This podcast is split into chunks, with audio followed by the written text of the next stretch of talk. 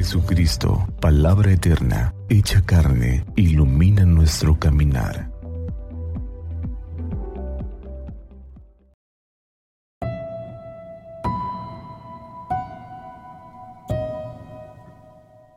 Miércoles 20 de diciembre del Santo Evangelio según San Lucas. En aquel tiempo el ángel Gabriel fue enviado por Dios a una ciudad de Galilea llamada Nazaret, a una virgen desposada con un varón de la estirpe de David, llamado José. La virgen se llamaba María. Entró el ángel a donde ella estaba y le dijo, Alégrate, llena de gracia, el Señor está contigo. Al oír estas palabras, María se preocupó mucho y se preguntaba qué querría decir semejante saludo. El ángel le dijo, no temas María, porque has hallado gracia ante Dios. Vas a concebir y a dar a luz un hijo, y le pondrás por nombre Jesús. Él será grande y será llamado Hijo del Altísimo. El Señor Dios le dará el trono de David, su padre, y él reinará sobre la casa de Jacob por los siglos y su reinado no tendrá fin. María le dijo entonces al ángel, ¿Cómo podrá ser esto puesto que yo permanezco virgen?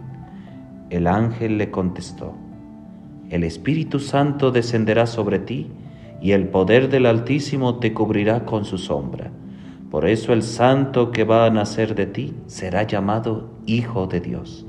Ahí tienes a tu parienta Isabel, que a pesar de su vejez ha concebido un hijo y ya va en el sexto mes la que llamaban estéril, porque no hay nada imposible para Dios. María contestó, yo soy la esclava del Señor, cúmplase en mí lo que me has dicho.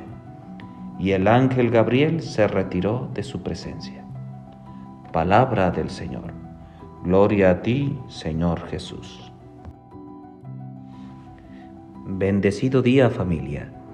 Hoy nos encontramos a pocos días de celebrar la Nochebuena y este texto de la Anunciación, en esta conversación del Arcángel Gabriel con nuestra Madre María, vemos reflejada el sentir de Dios y el sentir de María a través de este diálogo.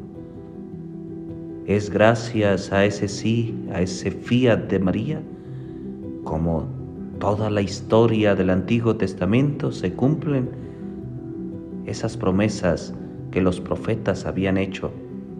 Gracias a ese sí de María, la historia de salvación prometida por Dios desde el Génesis comienza a fraguarse en su seno virginal.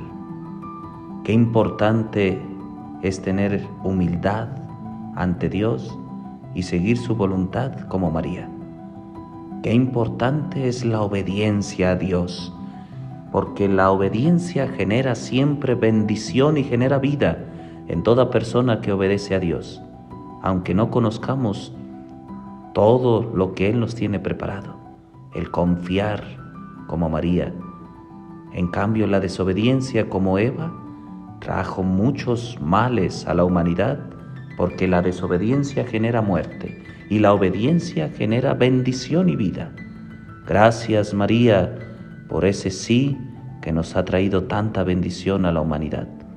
Y a ejemplo de María, aprendamos a obedecer a Dios, cumplir sus mandamientos, pero sobre todo seremos obedientes y nos mantendremos fieles a sus mandamientos y a lo que Él quiere cuando estamos también como María, llenos de gracia Busquemos la confesión antes de Navidad para poder estar en gracia y poder cumplir siempre la voluntad de Dios como María lo hizo.